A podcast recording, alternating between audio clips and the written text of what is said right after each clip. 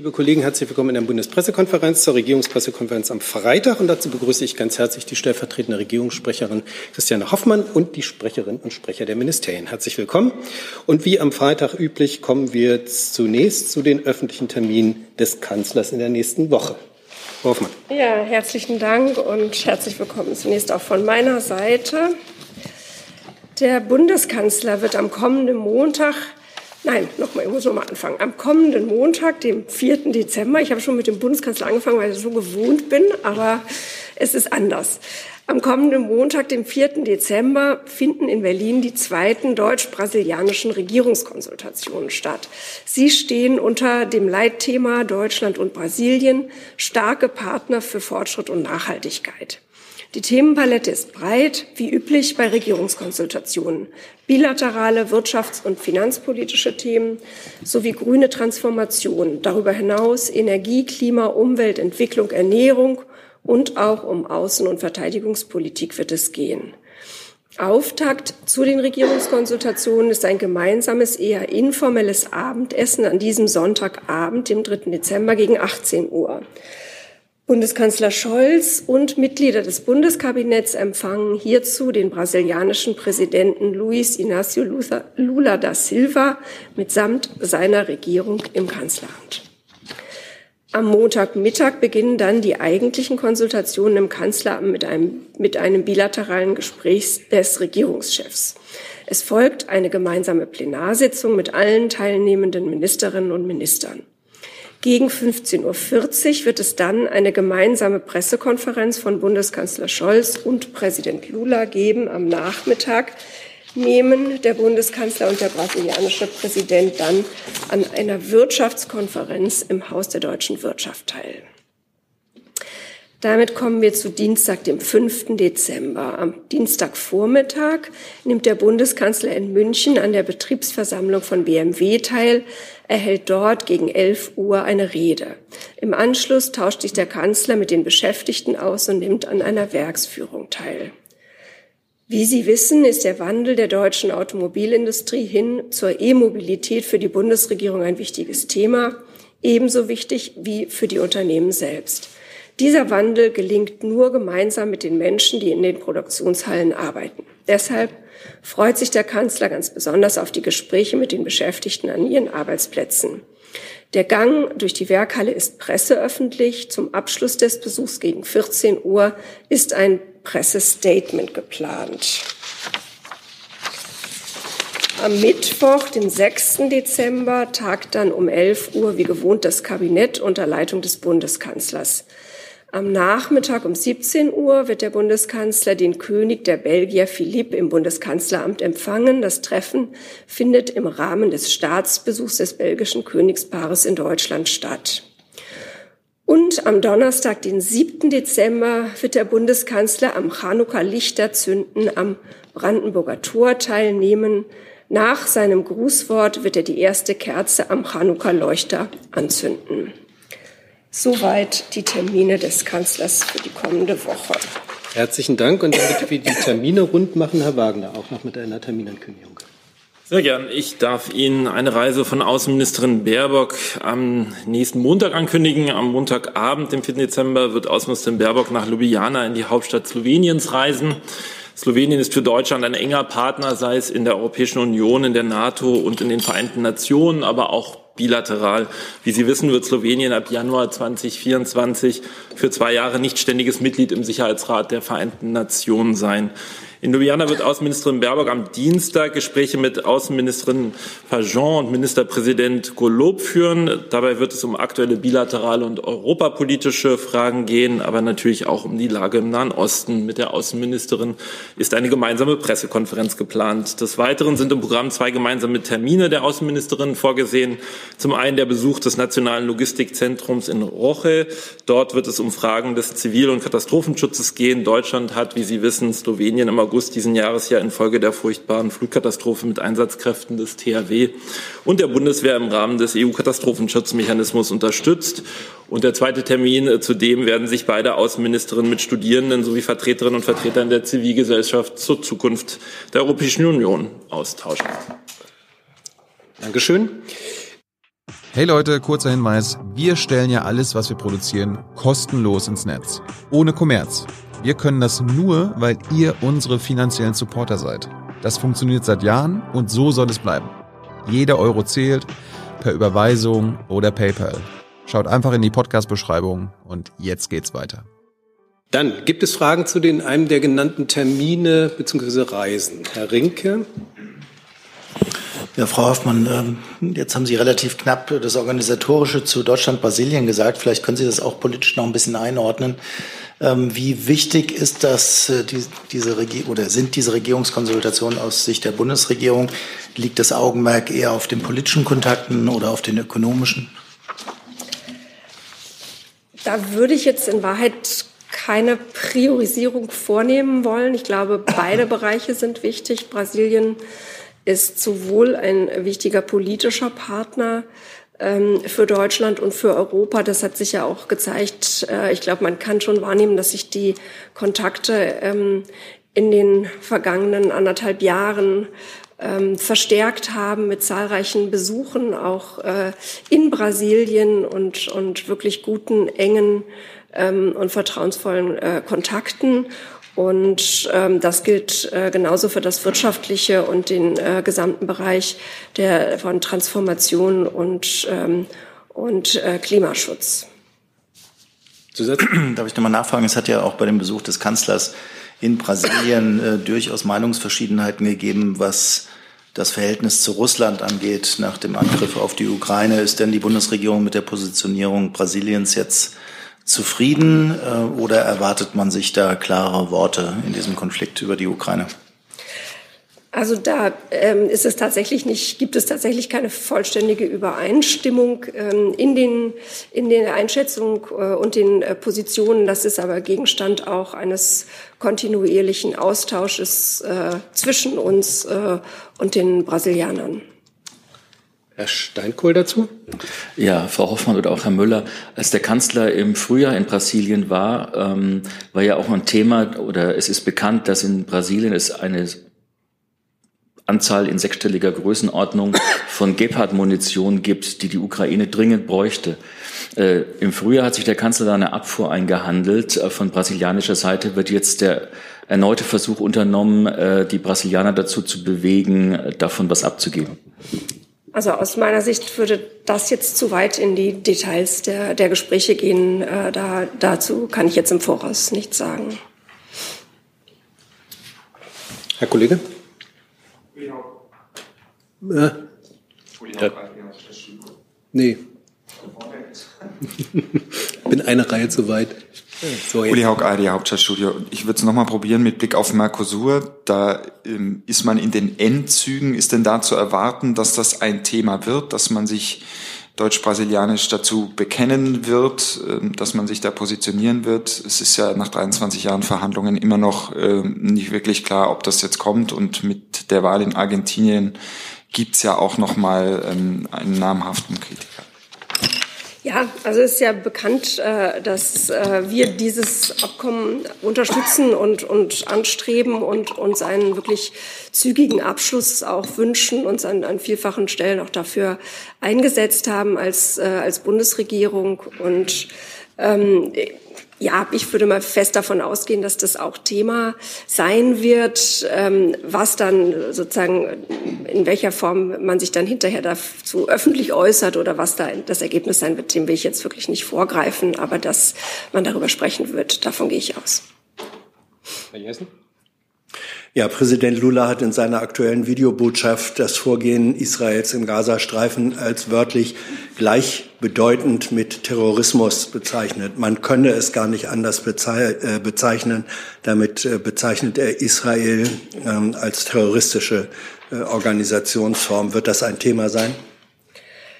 Also ich kenne dieses Zitat jetzt nicht, muss ich, äh, äh, muss ich sagen, aber unsere Position gegenüber Israel äh, ist ja klar, nämlich, dass Israel das Recht hat, sich gegen den Terror der Hamas zu verteidigen. Und ich gehe davon aus, dass ähm, innerhalb von solchen Regierungskonsultationen, die ja auch sehr breit angelegt sind, es über die ganze Bandbreite der aktuellen ähm, internationalen Themen gehen wird und damit sicherlich auch über, um dieses Thema, ja. Ja, Hintergrund der Frage ist ja, dass es bei früheren Anlässen nicht immer unbedingt sofort eine Reaktion äh, auch des Kanzlers gegeben hat. Ähm, die Position, wie Sie sagen, ist bekannt. Ähm, also es ist davon auszugehen, dass der Kanzler im Gespräch dann äh, solche Einschätzungen zurückweisen äh, wird, zumindest sagen wird, dass sie der deutschen Einschätzung komplett widersprechen. Das habe ich richtig verstanden. Nein, ich habe also erstens habe ich über Reaktionen des Kanzlers überhaupt nicht gesprochen und Sie hatten auch nicht danach gefragt. Insofern möchte ich jetzt auch nicht so interpretiert werden. Sie hatten gefragt, ob das Gegenstand der Gespräche sein könnte. Ja, da habe ich gesagt, dass das, äh, dass das Thema Nahost äh, durchaus ich mir sehr gut vorstellen kann, dass das Gegenstand ist bei den deutsch-brasilianischen Regierungskonsultationen als ein äh, entscheidendes aktuelles internationales Thema gerade und über das Gesagte würde ich auch nicht hinausgehen wollen. Kann ich noch ergänzen? Die Außenministerin wird ja auch ihren brasilianischen Amtskollegen treffen und Herr Jessen ist es ja vollkommen unstrittig, das haben wir hier ja auch schon öfter gesagt, dass es natürlich unterschiedliche Sichtweisen in der Welt auf diesen Konflikt gibt und gerade deshalb ist es ja so wichtig, miteinander zu sprechen. Also Sie können davon ausgehen, dass auch im Gespräch der Außenministerin das Thema Nahost ein wichtiger Punkt sein wird. Herr Rinke. Eine Frage an Frau Einhorn geht nochmal um Mercosur. Es gab ja gerade einen grünen Parteitag, der Forderungen nach Nachverhandlungen aufgestellt hat. Ich hätte ganz gerne gewusst, ob äh, der Wirtschaftsminister dafür ist, dass man das EU-Mercosur-Abkommen in der vorliegenden Form jetzt schnell verabschiedet. Also zu Äußerungen auf dem Grünen Parteitag kann ich mich, ähm, ja, die kann ich nicht kommentieren, kann ich mich nicht äußern. Ähm, und bei Mercosur müsste ich den aktuellen Stand mal kurz ähm, nachschauen. Das wäre gut, weil eine Aussage, also ob das jetzt schnell abgeschlossen werden soll oder nicht, wäre natürlich im Zusammenhang mit diesem Besuch gut. Danke. Gibt es weitere Fragen zu dem Besuch? Ja, Herr Jung. Ja, Frau Hoffmann oder Herr Wagner, sieht denn die Bundesregierung Brasilien als Teil der Lösung im Nahostkonflikt? So wie man sich, so wie man sich ja auch selbst sieht als Player. Was ich habe den zweiten Teil. Sie sehen sich ja selbst als Player äh, und die EU, äh, um Frieden dort zu schaffen. Grundsätzlich ist es für uns wichtig, mit allen unseren engen Partnern im Austausch zu sein, auch natürlich über einen so aktuellen Konflikt wie den, äh, wie den Nahostkonflikt. Das gilt ganz klar auch für Brasilien und alles, was dazu beiträgt, dort einer ähm, Lösung ist ja schon sehr weit gegriffen, aber einer, einer Deeskalation äh, näher zu kommen, ist natürlich immer begrüßenswert. Dass Sie im Austausch sind, ist ja klar, aber erwarten Sie als, äh, das von Brasilien als einen der prominentesten Vertreter des globalen Südens, äh, dass der im Nahostkonflikt mitvermitteln kann? Wie gesagt, alles, was dazu beiträgt, dass dort ähm, Fortschritte erzielt werden können, eine Deeskalation möglich ist, all das äh, ist immer begrüßenswert. Dann neues Thema, Herr Rinke. Ich hätte ganz gerne auch nochmal das Wirtschaftsministerium und das Finanzministerium nach dem äh, Fall Signa äh, gefragt. Äh, da hieß es ja am Mittwoch, dass es da noch eine Prüfung gibt, äh, was mit den Krediten, die dem ähm, Galerie Karstadt war das, glaube ich, oder Galerie Kaufhof eingeräumt wurden, dass noch geprüft wird, inwieweit der Bund und äh, Steuermittel betroffen sind von der Signa-Insolvenz. Äh, sind Sie da weitergekommen? Danke. Ähm, nee, vielen Dank für die Frage, aber da kann ich über den Stand, den die Kollegin hier am Mittwoch mitgeteilt hat, nichts Näheres zu sagen. Wenn ich kurz nachfragen darf, das Wirtschaftsministerium, macht man sich bei Ihnen eigentlich Sorgen über die Folgen dieser Insolvenz, weil ja jetzt nach und nach wie in so einem Domino-System auch weitere Firmen hier in Deutschland Insolvenz anmelden? Ja, also was das für Folgen hat, ähm, das müssen wir dann im Einzelnen sehen. Wie gesagt, das äh, für die Fragen ähm, Galeria Kaufhof ist ja in erster Linie das BMF zuständig, wenn es jetzt um die um die Gelder geht. Ähm, ansonsten natürlich beobachten wir das sehr genau und ähm, müssen jetzt schauen, was konkret die Folgen sind. Das kann man jetzt nach so wenigen Tagen noch nicht absehen. Weitere Fragen zu diesem Thema, Herr Steiner?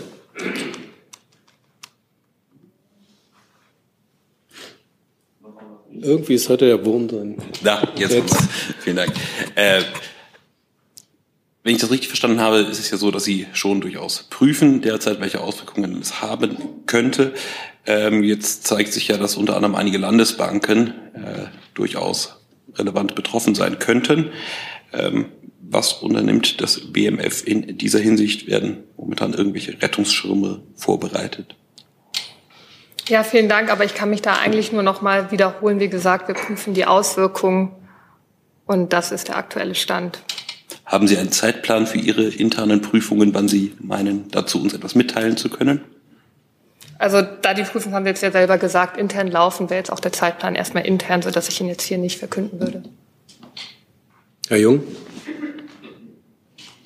Ähm, Frau, Sch Frau Hoffmann, Frau Scholz, Frau, äh, wie reagierte der Kanzler, also gerade mit Bezug auf Hamburg, ähm, auf die Signa-Pleite? Er hat ja auch Kontakte und Verbindungen dazu. Wir haben das natürlich im Blick, wir nehmen das zur Kenntnis, aber wir kommentieren das jetzt hier öffentlich nicht. Wann hat sich der Kanzler zuletzt mit Herrn Benko getroffen? Kann ich nicht zu sagen. Können Sie es nachreichen? Da müssen Sie eine Frage stellen. Was? Müssten Sie eine Frage stellen. Können Sie bitte nachreichen, wann sich Wenn wir Herr, etwas Herr Scholz zu nachzureichen haben, dann würden wir das tun. Sie werden ja wissen, ob es passiert ist oder nicht und wenn ja, wann. Dann ähm, weitere Fragen zum Thema Signa. Das ist nicht der Fall. Dann neue Frage, Frau Kollegin.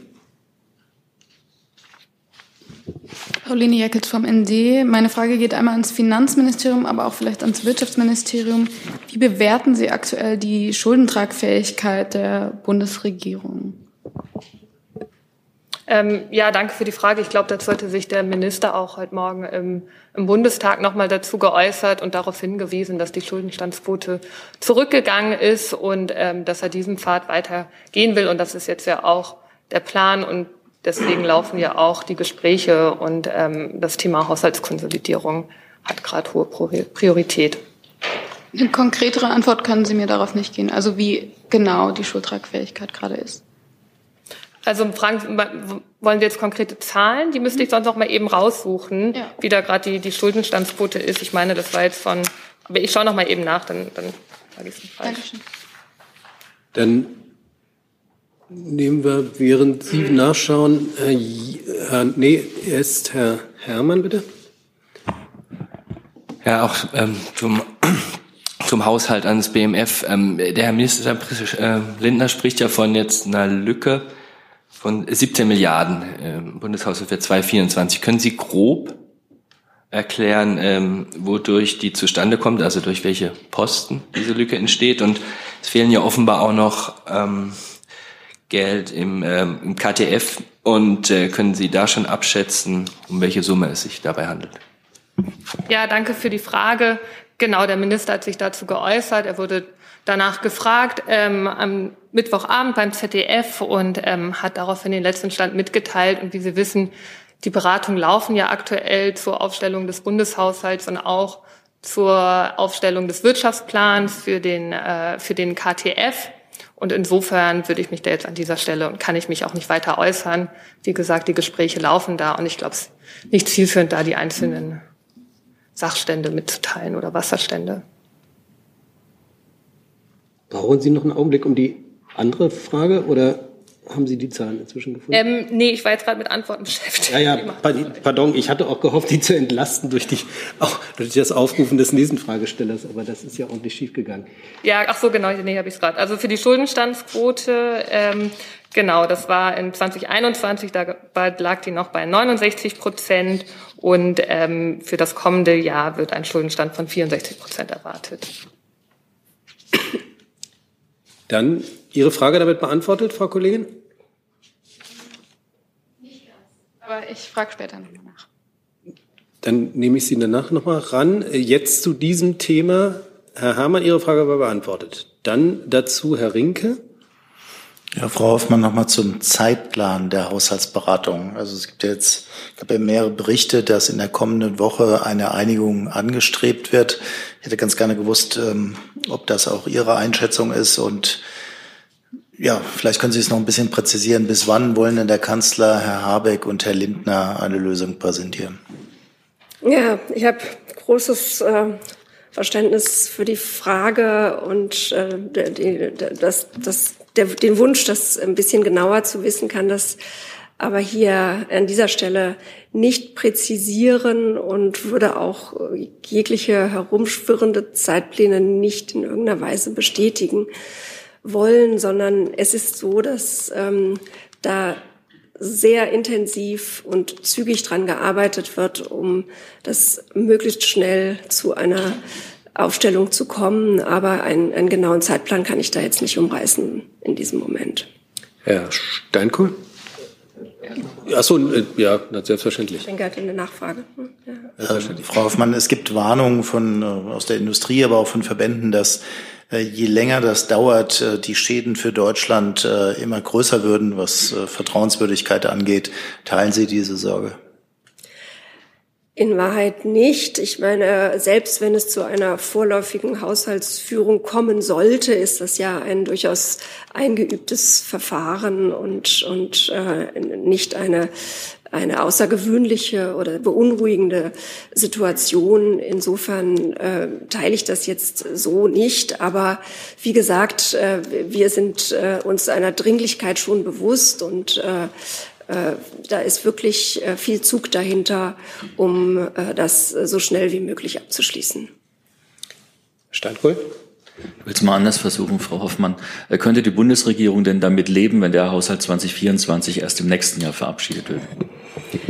Also wir haben das Ziel, das so schnell wie möglich zu schaffen. Das ist, glaube ich, das, was äh, jetzt wichtig ist äh, zu betonen. Es ist ja aber auch klar, wir haben vom äh, Bundesverfassungsgericht einen Auftrag äh, bekommen. Wir ähm, sind dabei, einen verfassungsgemäßen Haushalt aufzustellen. Es bedarf einiger Prüfungen und ähm, das ist äh, nicht ganz einfach, was, was da aufgetragen wurde, in kurzer Zeit zu schaffen. Aber ähm, wir haben wirklich das Ziel, das so schnell wie möglich zu machen. Dann eine Nachfrage. Hält sich der Bundeskanzler oder auch das Finanzminister, hält sich der Finanzminister denn die Woche vor Weihnachten frei für eventuelle Sondersitzungen? Sie, Sie fragen nach dem Finanzminister? Das wäre nee, nicht an mich. Den Kanzler. Ähm, also die, Im Moment ist es so, dass natürlich für Gespräche äh, in den Kalendern Platz sein muss, weil es jetzt Priorität hat und oder eine wichtige Priorität ist, die Haushaltsgespräche äh, fortzuführen und abzuschließen. Aber wie gesagt, ich kann, kann jetzt über genaue Zeitpläne und was dann wann wie was bedeuten würde, wenn man wann zu was käme, das, äh, das ist einfach an diesem Punkt jetzt für mich eine sinnlose Spekulation. Aber ja, so schnell wie möglich, aber mit Sorgfalt. Frau Kollegin nochmal. Genau, meine Frage gerade eben war nicht nach der Schuldenquote, die aktuell besteht, sondern nach der Schuldentragfähigkeit der Bundesregierung. Also wie viele Schulden die Bundesregierung aufnehmen könnte, um dann noch dem Schuldendienst äh, leisten zu können. Ich, ich glaube, ich verstehe Ihre Frage jetzt immer noch nicht so ganz. Ich kann Sie sonst auch nur darauf verweisen, dass wir auch zu dem Thema eigentlich regelmäßig die aktuellen Zahlen veröffentlichen, beispielsweise in unseren Monatsberichten. Ähm, und darüber hinaus gibt es auch Analysen der Bundesbank oder anderer internationalen Institutionen. Da würde ich Sie jetzt erstmal gerne darauf verweisen. Ansonsten könnten wir sonst vielleicht im Nachgang noch mal sprechen. Alles klar. Dann nochmal Herr Jung. Weil Sie die, den Rückgang der Staatsschuldenquote weiterhin anstreben. Auch Frau Einhorn, ist denn die Bundesregierung davon überzeugt, dass man die Transformation der Wirtschaft und diesen kolossalen Umbau Deutschlands mit weniger Schulden stemmen kann? So wie Sie es anstreben? Ja, ich kann ja einmal anfangen. Also das betont ja auch der, der Finanzminister immer, dass, dass diese Themen natürlich weiter hohe Priorität haben. Ähm, und deswegen sagt er ja auch, okay, es muss im Bundeshaushalt umgeschichtet werden, ähm, um eben für die wichtigen, bedeutenden Vorhaben für unser Land ähm, die Mittel bereitzustellen, aber dass man eben auf der anderen Seite auch prüft, wo Maßnahmen vielleicht nicht mehr so viel Wirkung entfalten oder nicht mehr so zielführend sind, wie sie mal waren und da dann eben entsprechend depriorisieren. Das war jetzt mal nicht die Frage. Ähm Doch, oder für mich jetzt war das jetzt schon eine Antwort. Sie haben gefragt, ob das weiterhin wichtig ist und angestrebt wird. Und ich habe Ihnen gesagt, dass das der Fall ist und wie ein Weg dahin aussehen kann. Frau Einhorn, was ist mit Ihrem Ministerium? Ja, Sie fragen ja im Grunde schon nach der Lösung und dass wir jetzt die Lösung intensiv suchen. Das haben ja jetzt meine beiden Vorrednerinnen schon gesagt. Das ist ja genau das, das sind ja genau die Gespräche, die jetzt laufen, dass die Transformation natürlich nicht in Frage steht und die Bedeutung nicht in Frage steht, das ist ganz klar. Also die Transformation der Wirtschaft hin zur Klimaneutralität hat für uns allerhöchste Priorität. Und dafür müssen jetzt eben die Wege gefunden werden unter den neuen Voraussetzungen. Und daran arbeitet die Bundesregierung. Aber es gibt ja irgendwie keine Experten, Wissenschaftler und so weiter, die sagen, dass man das alles transformieren kann ohne, äh, ohne Schulden, beziehungsweise mit weniger Schulden. Das Forum Agenda hat ja gerade gesagt, dass das äh, angestrebt wird. Ja, es gibt ja einmal noch mal einen Unterschied, ob man jetzt, also es geht ja um die Frage, wie finanzieren wir jetzt die Maßnahmen, die im KTF vorgesehen sind und für die eigentlich die 60 Milliarden bereitstanden und wie können wir jetzt die Vorhaben stattdessen finanzieren. Und da geht ja nicht nur ein Weg über die Aufnahme neuer Schulden, sondern eben, wie ich eben gesagt habe, auch durch das zur Verfügung stellen von Mitteln, die bislang an anderer Stelle vorgesehen, aber da gegebenenfalls nicht mehr gebraucht werden und dann eben dort für genutzt werden können. Herr Rinke und dann Herr Jessen. Ja, ähm, Frau Einhorn, ich hätte ganz gerne nochmal wegen des Zeitplans gefragt, was Ihren Minister angeht. Also wir von äh, dem Bundeskanzler wissen wir ja, wann er wieder nach Deutschland zurückkommt. Herr Lindner fährt nicht zur COP28. Können Sie nochmal bitte sagen, was jetzt die Planung ist, wann der Wirtschaftsminister nicht in Berlin sein wird? Also der Wirtschaftsminister plant nächste Woche eine Reise unter anderem zur COP, aber auch ähm, in sozusagen weitere Staaten der Region und würde nach jetzigem Stand am Freitag wieder zurück nach Deutschland kommen. Und wann verlässt er Deutschland? Am Montag. Dann, dann Vielleicht kann ich noch kurz, Herr Rinke, weil, weil Sie jetzt auch gefragt hatten, mhm. ähm, ich hatte mich zwischendurch noch mal erkundigt, ob es jetzt bei Mercosur einen ganz aktuellen neuen Stand gibt. Ähm, den, den Sie noch nicht kannten, ich noch nicht kannte, aber das ist nicht so. Also insofern ähm, bleibt es bei Mercosur dabei, dass natürlich sowieso die ähm, Kommission die Freihandelsabkommen verhandelt und die Bundesregierung und besonders das BMWK sie dabei natürlich unterstützen, auch mit Blick auf das Abkommen ähm, mit den südamerikanischen Staaten, mit den Mercosur-Staaten und dass wir weiterhin ein großes Interesse daran haben, dass dieses Abkommen auch zügig beschlossen wird und eben die Kommission da tatkräftig unterstützen, wo wir können. Danke für die Nachlieferung, aber wir sind jetzt weiter beim Haushalt. Herr Jessen. Ja, auch Frage ans Wirtschaftsministerium. Äh, wie beurteilen Sie die Situation in der Wärmepumpenbranche? Die ist ja eine Schlüsseltechnologie für die Energiewende. Äh, dort wird berichtet, dass inzwischen massenweise Aufträge wegen der Finanzierungsunsicherheit storniert werden, dass die ähm, angestrebten Einbauzahlen äh, nicht erreicht werden können ohne Finanzierungssicherheit. Und selbst große Hersteller ähm, sagen, sie stehen direkt vor der Pleite. Teilen Sie, kennen Sie diese Einschätzung? Teilen Sie sie? Und wie sieht, äh, wie sieht Ihre Strategie gegenüber dieser Situation aus? Also zu der konkreten Einschätzung kann ich jetzt keine Stellung nehmen, weil mir die Zahlen nicht vorliegen. Aber wir hatten ja gesehen, dass es ähm, im letzten Jahr auch einen großen Anstieg gab an ähm, Wärmepumpen, Wärmepumpeneinbau. Wir haben auch von Anfang an gesagt, dass ähm, hier auch die Förderung nicht zur Disposition steht und dass das natürlich weiter ein sehr wichtiges Ziel ist hin zur ähm, Energieneutralität, also Klimaneutralität in der, in der Wärmewende, im Wärmebereich, der bisher eben ähm, ja noch, noch viel Luft nach oben hat. Und insofern halten wir da an unseren Zielen fest. Und die Wärmepumpe ist da für ganz viele Häuser, für ganz viele Menschen ähm, eine sehr gute Lösung, die sich auch finanziell rechnet. Nachfrage, weil Sie eben sagten, die Förderung sei gesichert.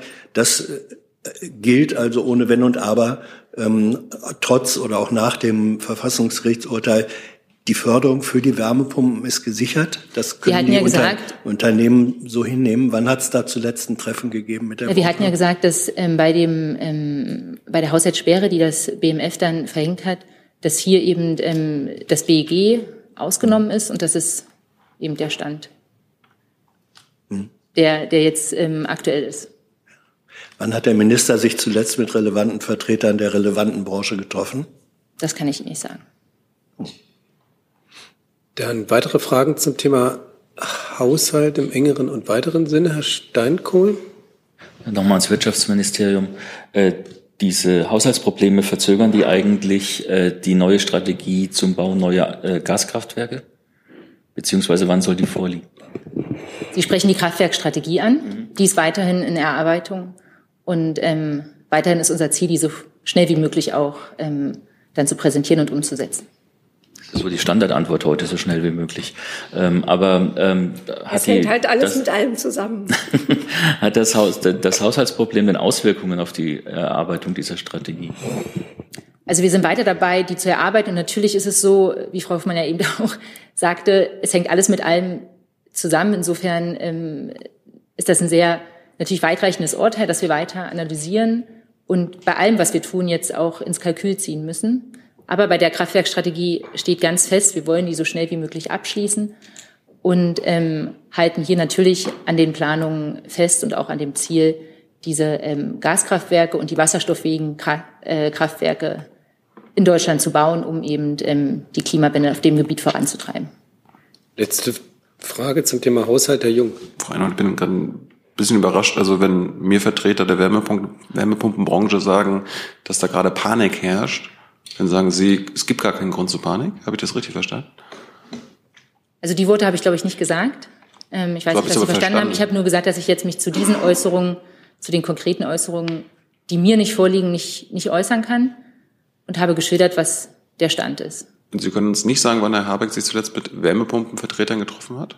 Also da geht es mir ähnlich wie Frau Hoffmann eben schon mal auf eine ähnliche Frage. Ich habe erstens den Terminkalender der letzten Monate oder Wochen nicht im Kopf abgespeichert. Das tut mir leid.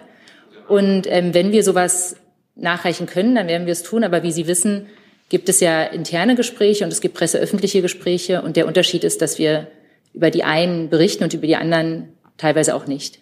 Insofern muss ich schauen, was ich da nachreichen kann. So, neues Thema, Herr Kollege.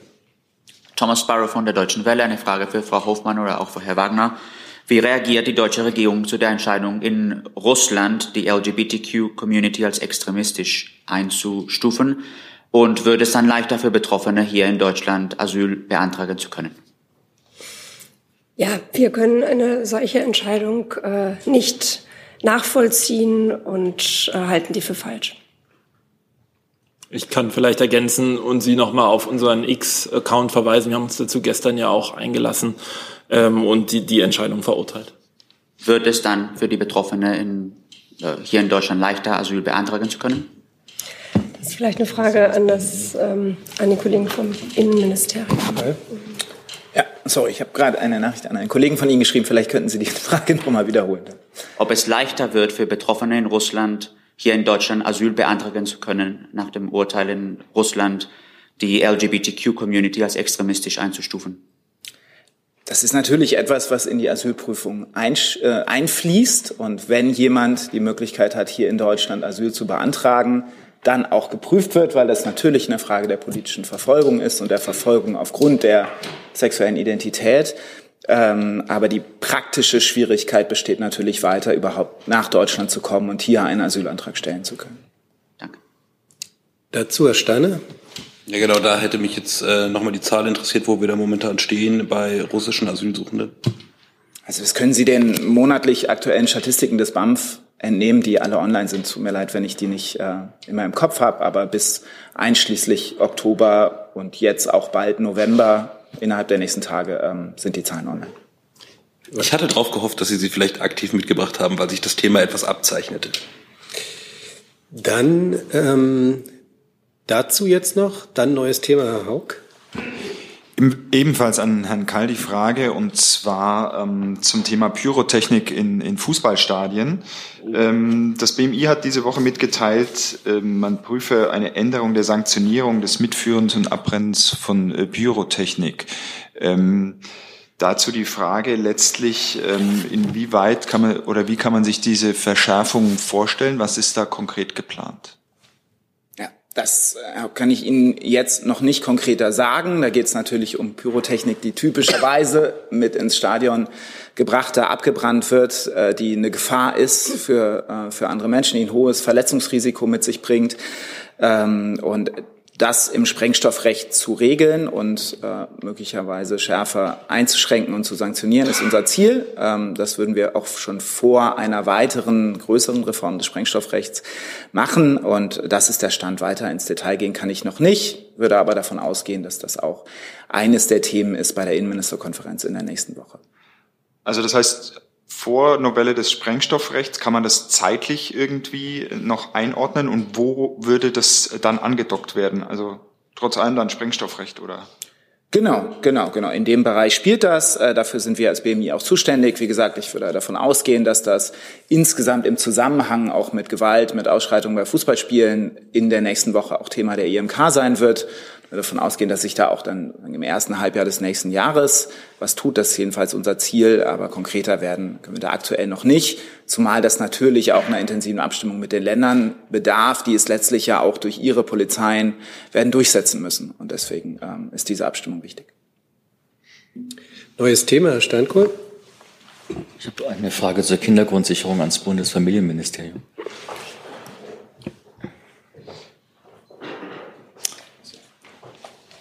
Zwar gibt es ja im Zusammenhang mit dem Haushaltsproblem Forderungen aus den Reihen der FDP, nochmal an dieses Thema ranzugehen. Es gibt äh, dieselbe Forderung aus anderen Gründen, nämlich wegen der überbordenden äh, Bürokratie aus dem Bereich der kommunalen Spitzenverbänden und des Normenkontrollrats. Wäre oder ist die Ministerin denn bereit, diese Bedenken zu berücksichtigen und nochmal in das Gesetz äh, einzuarbeiten? Das Gesetz äh, befindet sich im Moment im parlamentarischen Verfahren und das ist ja äh, auch üblich, dass da dann nochmal gearbeitet wird an dem Gesetzentwurf und der noch besser gemacht wird, als er ohnehin schon ist. Ähm, insofern gehen wir natürlich davon aus, äh, dass es hier auch noch Veränderungen, Verbesserungen geben wird und wir nehmen diese Kritik, äh, diese Hinweise als konstruktiven Austausch äh, wahr und nehmen das natürlich auch sehr ernst, was da äh, geäußert wird. Und wie gesagt, wir gehen davon aus, dass es auch noch weitere Änderungen geben wird. Betrifft das auch die Frage, dass ähm, gerade die Kommunen sagen, da wird ein Bürokratiemonster aufgebaut, das wir gar nicht beherrschen können? Ähm, auch mit den Kommunen sind wir natürlich im Gespräch. Ähm, klar ist, es soll hier kein Bürokratiemonster aufgebaut werden, sondern es soll Bürokratie abgebaut werden. Das ist das Ziel der Kindergrundsicherung und daran arbeiten wir. Weitere Fragen dazu? Dann Frau Kollegin noch mal äh, mit einem neuen Thema. Äh, Herr Wagner, Sie haben gerade eben schon einen Tweet angesprochen oder einen X-Post von Frau Baerbock. Ebenfalls gestern tweetete sie, für viele war er ein Vorbild, andere haben sich an ihm gerieben. Was bleiben wird, ist seine Größe, unserem Land die Hand auszustrecken und bis zuletzt in Freundschaft verbunden zu sein. Es geht um Henry Kissinger. Ähm, ebenfalls Scholz, der sagt, die Welt verliert einen besonderen Diplomaten. Das fand ich doch irgendwie sehr irritierend. Kissinger hat zum Beispiel gesagt, Pardon, können Sie Ihre Frage stellen und nicht Ihre Meinung hier kundtun, weil das ist nicht Sinn und Zweck der Bundespressekonferenz. Genau, Kissinger hat ebenfalls gesagt, wäre da nicht der Zufall meiner Geburt, wäre ich Antisemit, ein Volk, das... Pardon, können Sie Ihre Frage stellen, sonst mache ich das Mikro aus. Nee, aber hören Sie bitte auf, jetzt irgendwie elendlange Zitate vorzulesen. Das ist nicht Sinn und Zweck der Bundespressekonferenz hier. Ich muss das Zitat aber beenden. Nein, dann, dann, pardon, aber dann. Wie kann. Nee, dann lasse ich das nicht zu. Wenn Sie nicht in der Lage sind, hier eine ordentliche Frage zu stellen, gebe ich das Wort an den nächsten Fragesteller. Herr Jung, neues Thema. Nee, dann, das war ein Kissinger. Warum wurden die Kriegsverbrechen des Herrn Kissingers nicht angesprochen bei den Nachrufen? Herr Jung, ich würde sagen, die Würdigung der Außenministerin, die sie in der Tat per X-Post äh, äh verbreitet hat, steht für sich. Da hat man die Kriegsverbrechen einfach vergessen. Er gilt ja als einer der äh, bekanntesten und größten Kriegsverbrecher. Wo ist Ihre Frage, Herr Jung? Ja, das ist doch die Frage. Herr Jung, ich lade Sie ein, nochmal den Tweet der Minister, pardon, Tweet, X-Post muss man jetzt wahrscheinlich sagen, genau zu lesen. Weitere Fragen dazu? Das ist nicht der Fall. Dann hatte ich auf meiner Liste, glaube ich, noch Herrn Rinke mit einem neuen Thema. Ja, Thema Nahost. Da hätte ich ganz gerne von Frau Hoffmann und Herrn Wagner ähm, eine Einschätzung äh, dass die Waffenruhe jetzt nicht weitergeht? Äh, wie sehr gefährdet das die Bemühungen, die Geiseln zu befreien?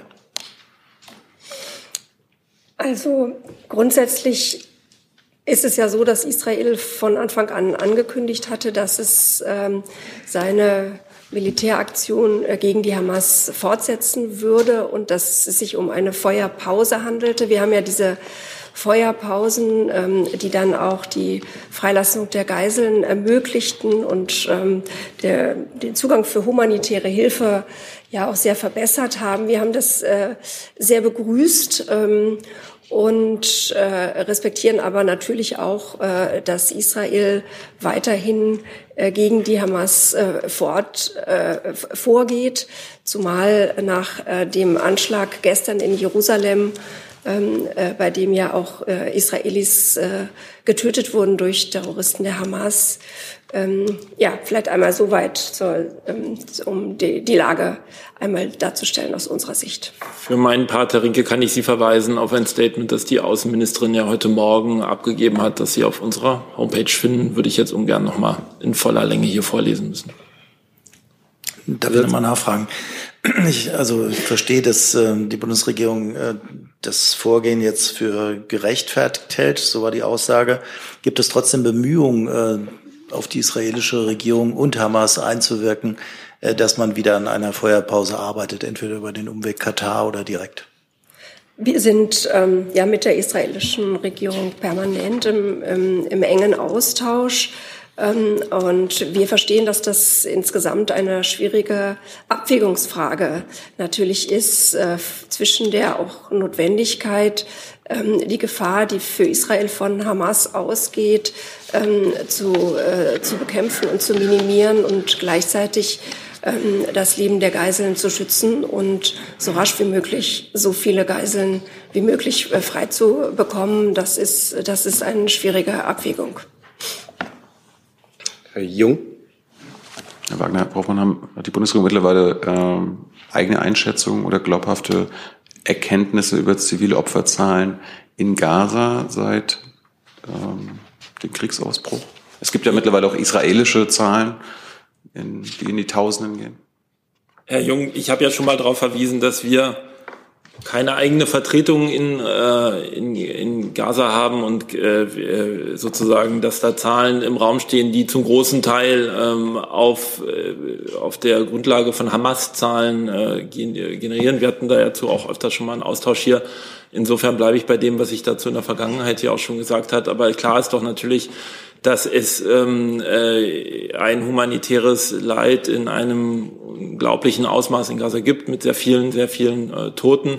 Und ähm, insofern gilt ja auch das, was ähm, äh, die stellvertretende Regierungssprecherin eben nochmal gesagt hat. Es gibt einfach ein, ein Dilemma zwischen dem Recht Israels, sich zu verteidigen, zu Wehr zu setzen. Der Anschlag ähm, in Jerusalem ist angesprochen worden. Es gab auch in der Nacht ja einen Raketenangriff wieder aus Gaza auf äh, Israel und gleichzeitig natürlich dem, äh, der, dem, dem Imperativ, dass sich Israel an das humanitäre Völkerrecht und an den größtmöglichen Schutz der Zivilbevölkerung Gaza zu halten hat. Zusatz? Ich habe mich jetzt aber auf die israelischen Angaben bezogen, die ja auch in, Israel, in israelischen Medien zitiert werden von der IDF, wo ja auch von tausenden toten Zivilisten. Diese Annahmen nehmen wir zur Kenntnis, ja. Weitere Fragen zum Thema Nahost? Das ist nicht der Fall. Dann ich neues möchte da vielleicht noch einmal, weil wir sehr häufig diese Zahlendiskussionen ähm, haben, sagen, ähm, ich glaube, das Entscheidende ist, dass, dass wir sehen, dass es ähm, da tausendfaches Leid und Tote gibt. Und das, äh, das stellt äh, niemand in Abrede. Und deshalb wundert mich manchmal sozusagen dieses sehr starke Insistieren auf Zahlen, die vielleicht einfach im Moment nicht wirklich glaubwürdig zu verifizieren sind. Aber ähm, grundsätzlich ist es so, dass im, im Gazastreifen entsetzliches Leid herrscht und dass dass, äh, dass wir das sehen und dass das natürlich Teil der äh, Gesamtbetrachtung immer sein muss. Also ich habe immer etwas den Verdacht, dass über diese Frage nach den Zahlen suggeriert werden soll, äh, man würde da nicht hingucken oder irgendetwas verleugnen. Das ist ganz sicher nicht der Fall. Dann hat Herr Keil noch eine Nachlieferung. Genau für Herrn Steiner die Zahl der russischen Asylanträge, vielleicht haben Sie inzwischen auch schon selber nachgeguckt, 7629 russische Staatsangehörige haben bisher bis Ende Oktober 2023 in diesem Jahr Asyl beantragt in Deutschland. Schönen Dank für die Nachlieferung. Und Herr Steiner, Sie haben das Fragerecht. Jetzt. Ja, kriegen Jetzt habe ich auch ein Mikro dazu. Vielen Dank. Äh, und, äh, aber neues Thema, ne? Neues Thema, genau. Okay. Ähm, heute Nacht wurde in Brüssel der sogenannte Cyber Resilience Act ausverhandelt. Ich würde gerne, ich stelle es jetzt mal ganz allgemein, äh, wissen, äh, wie das die Bundesregierung äh, deutet, die Einigung, die dort erzielt ist, mögen sich kompetente Ministerien zur Antwort berufen fühlen. Wer fühlt sich berufen? Ich in einer Sekunde. Dazu von den Kollegen noch eine Info bekommen. Genau, Entschuldigung, das ein kleinen Moment gedauert hat. Ja, es gab eine Trilogeinigung auf den Cyber Resilience Act. Das ist so für uns ähm, im Bereich der Cybersicherheit ein sehr wichtiges EU-Vorhaben. Insofern begrüßt die Bundesregierung diese Trilogeinigung. Wir freuen uns darüber. Wir haben daran sehr aktiv mitverhandelt und das bedeutet insbesondere ein höheres Maß an Cybersicherheitsanforderungen an Produkte, ähm, an IT-Produkte äh, auf dem europäischen Markt. Und ähm, das ist etwas, was ins insgesamt das Niveau der Cybersicherheit innerhalb der EU, damit auch in Deutschland erhöht ähm, und damit ein, eine gute Einigung. Als Nachfrage dazu dann direkt auch an Sie. Ähm, darin geht es ja unter anderem darum, dass Softwareprodukte möglichst sicher gestaltet werden. Das soll sichergestellt werden zum Großteil über Selbstzertifizierungen. Allerdings gibt es auch einen Bereich der wirklichen Zertifizierung, die durch Dritte stattfinden sollen. Jetzt ist es nicht so, dass das BSI zwingend damit betraut werden müsste. Würden Sie sich das als BMI denn wünschen? Also das wird sicherlich noch zu klären sein und ich bin sicher, dass das BSI da eine Rolle haben wird, so wie es ja bisher auch bei der Zertifizierung äh, von IT-Sicherheit eine wichtige Rolle hat. Ähm, und da auch die Länder ähm, oder andere ins Spiel kommen, wird das sicherlich beraten werden. Auch da könnte ich mir vorstellen, dass insgesamt das Thema Cybersicherheit ein wichtiges auch in der nächsten Woche bei der IMK sein wird. Eines von vielen wichtigen Themen. Inklusive Zentralstelle. Inklusive Zentralstelle. Dann Herr Steinkohl, neues Thema. Eine Frage ans Bundesverkehrsministerium und zwar im Zusammenhang mit dem Urteil des OVG Berlin-Brandenburg zum Klima. Äh, laut Tagesschau hat Ihr Minister äh, Wissing angekündigt, äh, man werde dagegen in Revision gehen.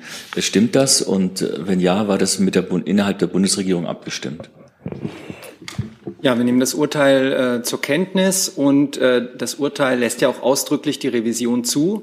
Und äh, Revision gegen das Urteil einzulegen, ist für uns die logische Konsequenz ähm, aus dem neuen Klimaschutzgesetz, das ja kurz vor der Verabschiedung steht äh, im parlamentarischen Verfahren. Deutschland hat die Klimaziele 2021 und 2022 erfüllt.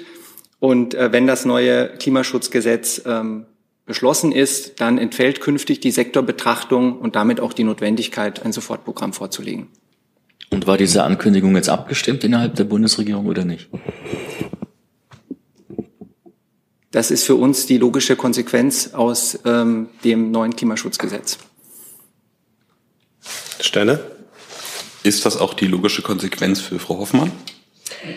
Aus unserer Sicht äh, geht es jetzt erstmal darum, das ähm, Urteil genau auszuwerten, ähm, sobald die schriftliche Begründung auch vorliegt. Wir ähm, sehen, das hat ja ähm, der Kollege vom äh, BMDV gesagt, dass das Urteil ausdrücklich die Möglichkeit der Revision äh, zulässt. Das Gericht lässt das ausdrücklich zu. Und ja, wir werden das jetzt genau auswerten. Und insofern muss ich Sie da noch einmal um Geduld bitten. Weitere Fragen dazu? Dann, welche Fragen haben wir noch neue Themen? Herr Jessen, Herr Jung und Frau Kollegin. Und dann dürften wir durch sein für heute. Herr Jessen. Ja, Frage geht auch ans Verkehrsministerium. Ähm, am Montag hat sich ja in der Causa Gazza ähm, haben sich gewisse Informations- oder Wissensmängel auf der Regierungsseite offenbart. Sie wollten nachliefern, in welcher Funktion Herr Gatzer eigentlich im Aufsichtsrat der Deutschen Bahn saß und sitzt. Sie haben dann am Dienstag eine Nachlieferung, die aus einer Zeile besteht und der Text ist, es ist keine Veränderung bei der Vertretung des Bundes im Aufsichtsrat der Deutschen Bahn AG beabsichtigt. Erste Frage, drücken Sie damit aus, dass Herr Gatzer als Vertreter des Bundes im Aufsichtsrat der Bahn äh, sitzt? Sonst macht der Satz doch gar keinen Sinn. Bitte sagen Sie ja. Genau, Herr Katzer sitzt äh, als Vertreter des Bundes im Aufsichtsrat. Es ist aber äh, vielleicht noch mal eine, eine weitere Erläuterung nicht zwingend erforderlich, dass ähm, Beschäftigte des Bundes äh, Mitglieder in Überwachungsgremien sind. Also das ist keine Voraussetzung. Und ansonsten bleiben wir bei der Sprache, dass keine Veränderungen im Aufsichtsrat geplant sind. Ja, äh, Nachfrage. Ähm, als Herr Gatzer dann zum Aufsichtsratsvorsitzenden gewählt wurde, ähm, hat der Bundesverkehrsminister sich darüber gefreut und öffentlich gemacht, dass dies ja sein persönlicher Vorschlag gewesen wäre und dass er sicher sei, dass Herr Gatzer eben in dieser Rolle besonders die Interessen des Bundes auch einbringen könne. Wie geht das, wenn Herr Gatzer aber jetzt gar nicht mehr ähm, sozusagen in die politische Tätigkeit des Bundes eingebunden ist aktiv? Wie kann das dann gehen? Ja, Sie haben zu Recht ausgeführt, dass äh, das Sache des Aufsichtsrates ist, äh, den Vorsitzenden zu wählen. Und er ist gewählter Aufsichtsratsvorsitzender. Und äh, es gibt da keine Pläne von unserer Seite aus, da, daran etwas zu ändern. Das können wir auch gar nicht. Das ist eine Sache des Aufsichtsrats. Entschuldigung, ähm, ich habe darauf verwiesen, dass der Verkehrsminister ja nun deutlich gemacht hat, ähm, dass der Aufsichtsrat seinem Vorschlag gefolgt ist. Das heißt also, es gab ein aktives Einwirken und Sie haben nicht die Frage beantwortet, wie denn die erhoffte Interessenvert oder Vertretung von Interessen des Bundes im Aufsichtsrat auch durch den Vorsitzenden erfolgen kann, wenn er aber gar nicht mehr für den Bund aktiv tätig ist. Ich kann jetzt etwas zitieren, es etwas länger, aber dann, dann nehme ich mir die Zeit. Aus den Grundsätzen guter Unternehmens- und aktiver Beteiligungsführung im Bereich des Bundes heißt es dazu, das Überwachungsorgan oder ähnliche Gremium soll mit Personen besetzt werden, die hinsichtlich ihrer Kenntnisse und Erfahrungen für das Mandat geeignet sind.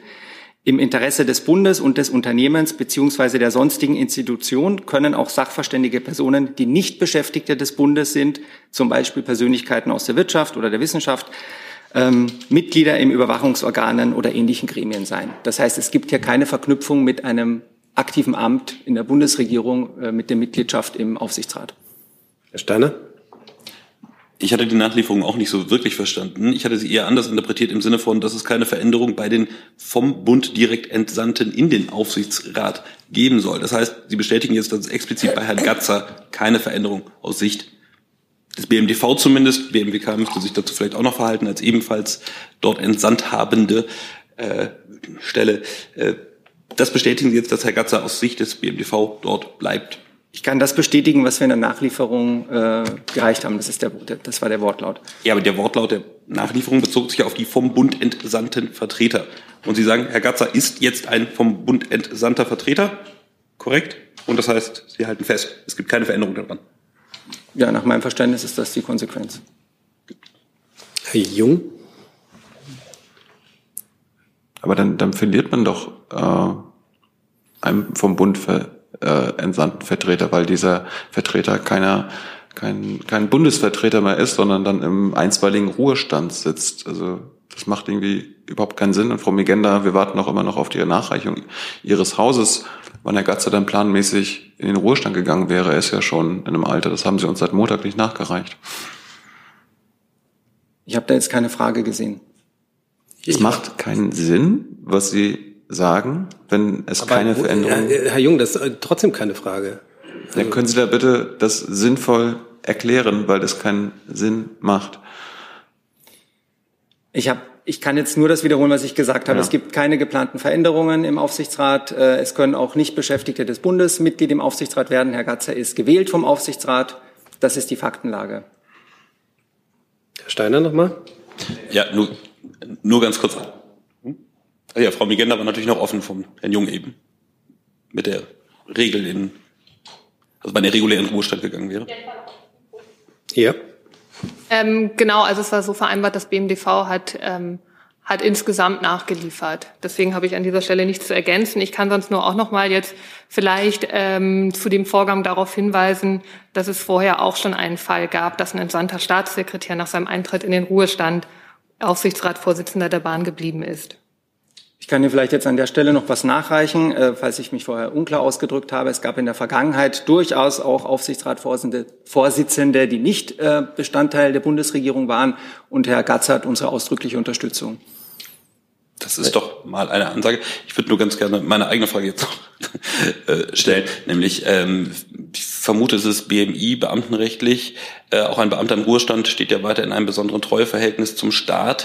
Wie muss ich mir das in der Ausübung einer solchen Funktion vorstellen? Gibt es da eine Art Weisungs- und Direktionsrecht auch gegenüber ja, in Ruhestand befindlichen? Also dazu müssten wir Ihnen dann gegebenenfalls in der Abstimmung mit den anderen Häusern eine Antwort nachreichen. Letzte Frage dazu, Herr Jung. Ja, Frau McKenna, das, ähm, das ist falsch, was Sie gerade gesagt haben, dass das BMDV die Frage beantwortet hat. Ich hatte ja mich in Bezug auf die, den einstweiligen Ruhestand, in den Herr Gatzer versetzt wird, äh, ja Montag an Sie gewandt und Sie haben gesagt, dass Sie uns sagen können und werden, wann Herr Gatzer dann planmäßig in den Ruhestand versetzt werden würde. Er ist ja schon 65. Das kann das BM, BMDV ja an sich nicht beantworten, hat jetzt erstmal auch äh, nichts mit dem Bahnthema zu tun. Ja, danke schön. Also, aber wie gesagt, ich kann nur darauf verweisen, dass BMDV hat insgesamt nachgeliefert und ich wüsste nicht, dass wir das regelmäßig kommentieren, wann, wann die Beschäftigten des BMF regulär in den Ruhestand geben. Ich kann das nochmal nachgucken, ob Ihnen da was nachreichen kann, aber dabei würde ich es jetzt belassen. Ich glaube, das finde ich, das wäre, wenn Sie das prüfen würden, wäre das, glaube ich, eine gute Idee. Scheint mir eine durchaus berechtigte Frage zu sein. Ähm, dann noch neues Thema, Frau Kollegin, und dann müssten wir eigentlich für heute durch sein. Ich bin noch relativ neu hier, deshalb war mir ehrlich gesagt einfach nicht bewusst, dass ich keine mehreren Zitate nutzen darf, um auf eine Frage ähm, hinzuarbeiten. Das nochmal gerade eben. Aber jetzt komme ich zu meiner eigentlichen Frage. Und zwar geht es um die Klimakonferenz. Äh, die Emirate haben den syrischen Diktatoren äh, Bashar al-Assad eingeladen.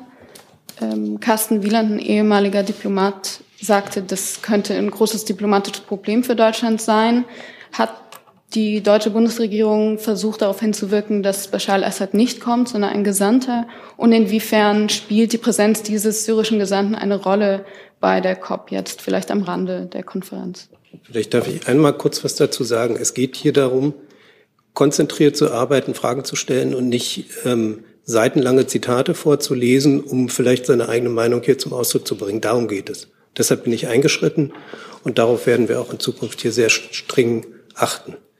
Ähm, dass man einmal ein Zitat verwendet, um seine Frage einzuleiten, ist völlig in Ordnung. Ja, sehr gern.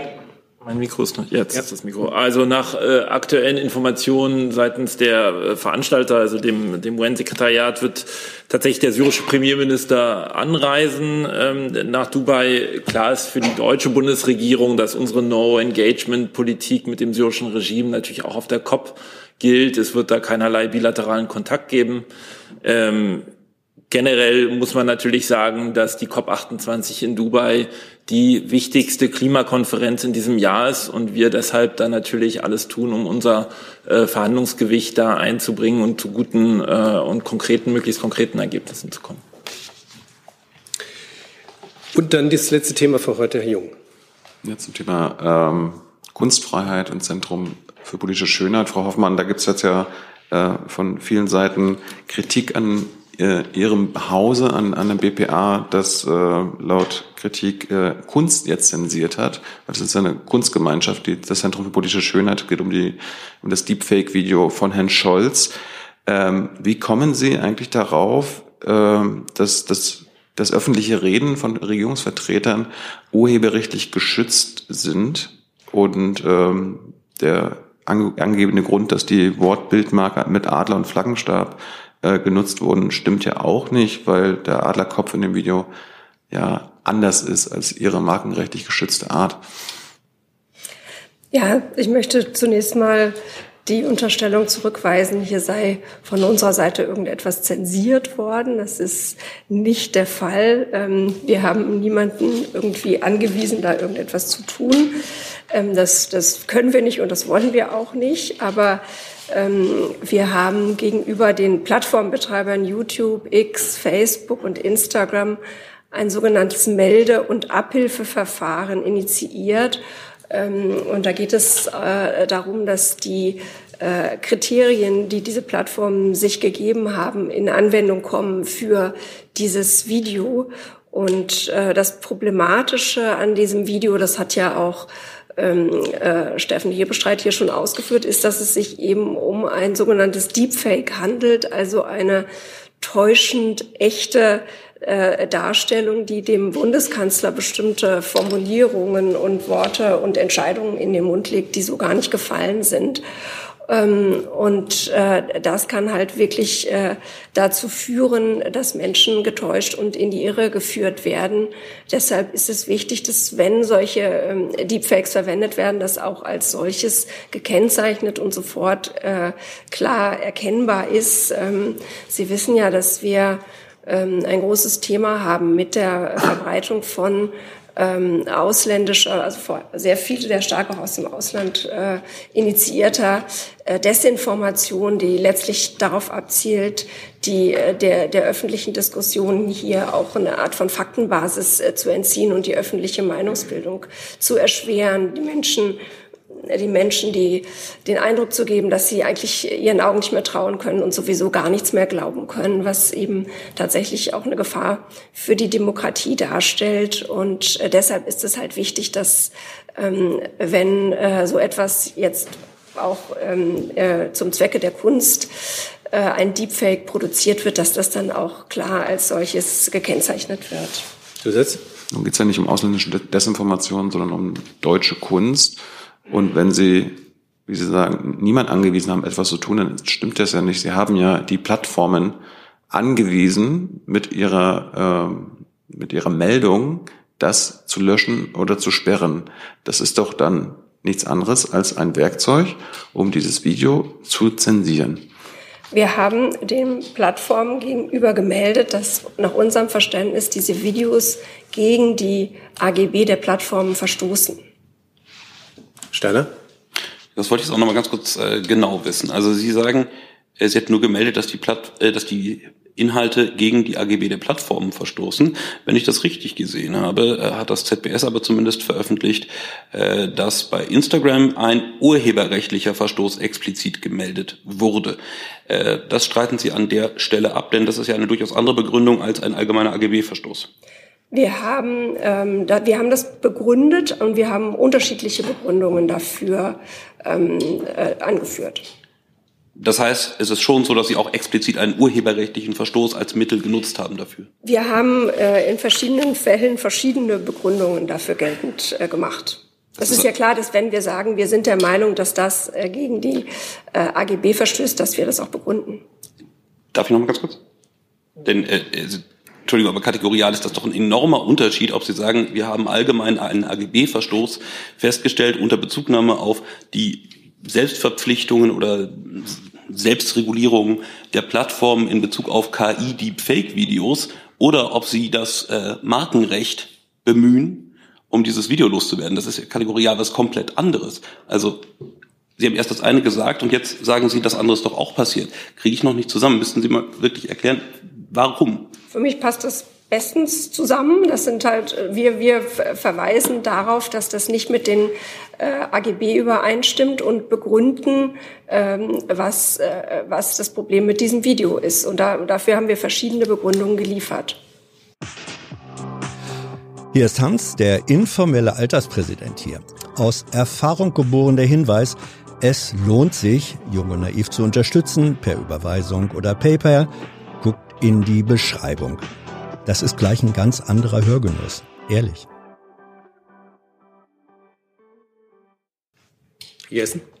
Ich verstehe es auch noch nicht so ganz. Ähm, der, es gab ja eine Urheberrechtswarnung an den Produzenten des äh, Videos. Welches Urheberrecht sehen Sie konkret verletzt? Wie schon gesagt, es gibt verschiedene, ähm, es gab verschiedene Begründungen. Urheberrecht äh, war ein Teil davon. Ähm, also und wir, das Namen, wir haben auch, wir haben auch vom Namensrecht, vom Markenrecht äh, gesprochen. Also es gibt, es gibt unterschiedliche Begründungen dafür, warum dieses Video aus unserer Sicht äh, problematisch ist. Ähm, und es ist eben so, das wurde ja hier eben auch schon erwähnt, dass die Erkennungszeichen der Bundesregierung, der Flaggenstab und der Bundesadler geschützt sind, teilweise auch nach dem Ordnungswidrigkeitengesetz. Es geht halt darum, um das vielleicht noch einmal hier klar zu machen, dass Bürgerinnen und Bürger, wenn auf einer Veröffentlichung klar markiert ist, das kommt von der Bundesregierung, dass das dann auch tatsächlich von der Bundesregierung kommt und nicht den, Bund, den Bürgern vorgegeben wird. Hier äußert sich die Bundesregierung und dann ist es aber tatsächlich ein Kunstprodukt und da wird etwas behauptet, was die Bundesregierung und der Bundeskanzler nie gesagt haben. Das führt dazu, dass die Menschen verwirrt sind und nicht mehr wissen, wo spricht denn jetzt hier tatsächlich die Bundesregierung und wo äh, äh, hat irgendjemand, benutzt jemand ähm, in nicht korrekter Weise die Insignien der Bundesregierung für ein Kunstprojekt. Das muss für die Menschen erkennbar sein. Ähm, sonst, äh, sonst kann nicht mehr als Bundesregierung äh, nicht äh, äh kommuniziert werden. Da, das ist, finde ich jetzt auch gar nicht so ähm, schwierige oder verwunderliche Darstellung. Nochmal, Herr Steiner. Zusatz? Das wäre, das war noch meine Nachfrage. Äh, ähm, ich habe nun ja extra mich nur auf diesen einen Aspekt Urheberrecht bezogen und ich kann jetzt immer noch nicht erkennen und bitte Sie gegeben um Präzisierung, gegebenenfalls Nachlieferung, welches Urheberrecht konkret sieht äh, die Bundesregierung durch dieses Video verletzt. Einfach bitte präzise benennen. Welches Urheberrecht in welchem Punkt? Wie schon gesagt, wir haben diese Begründung mit Absicht breit aufgestellt, weil es unserer Ansicht nach verschiedene problematische Aspekte gibt in diesem, in diesem Video. Und das, die, das wirklich Entscheidende ist für uns, wo Bundesregierung draufsteht, muss auch Bundesregierung drin sein. Alles andere ähm, täuscht äh, die, die Bürgerinnen und Bürger. Und äh, das, glaube ich, ist äh, nicht in unserem Sinne. Herr Steiner? Frau Hoffmann, ich glaube, jeder kann Ihre Argumentation nachvollziehen aus Ihrer Perspektive. Gleichzeitig gilt natürlich, dass die Kunstfreiheit ein sehr hohes und geschütztes Gut ist. Ich würde deswegen gerne vom BMJ wissen, ob es in die Prüfung einbezogen war an irgendeiner Stelle und ob Sie der Auffassung sind, dass das nicht von der Kunstfreiheit gedeckt ist. Ähm, das entzieht sich mir jetzt persönlich gerade der Kenntnis, ob wir einbezogen worden sind oder nicht. Das heißt jetzt aber nicht zwingend, dass es nicht der Fall gewesen wäre. Das müsste ich gegebenenfalls nochmal prüfen lassen. Deswegen kann ich es nicht sagen. Und ähm, Vielen Dank, dass Sie mir zutrauen, dass ich jetzt hier auch ähm, akut etwas äh, subsumieren könnte unter konkrete Sachverhalte. Aber das kann ich jetzt hier, ähm, ohne das jetzt ganz konkret vorliegen zu haben, jetzt sehr spontan leider nicht leisten. Also nur kurz als Nachpunkt. Warum ich Sie frage, ja. ist ja, Sie sind fürs Urheberrecht zuständig als ja, Haus. Das stimmt, das stimmt. Äh, Sie sind Verfassungsministerium. Äh, das heißt, Ihr Haus hat Sie jetzt nicht, äh, es hat nicht anders gesehen, eine eigenständige Prüfung durchzuführen und Sie damit auszustatten, um hier heute sprechfähig zu sein. Äh, wir sind ja jetzt auch nicht der Justiziar der Bundesregierung, also. Dann sind wir für heute durch. Ich bedanke mich ganz herzlich für die Aufmerksamkeit, fürs Kommen in die Bundespressekonferenz und wünsche ein schönes Wochenende.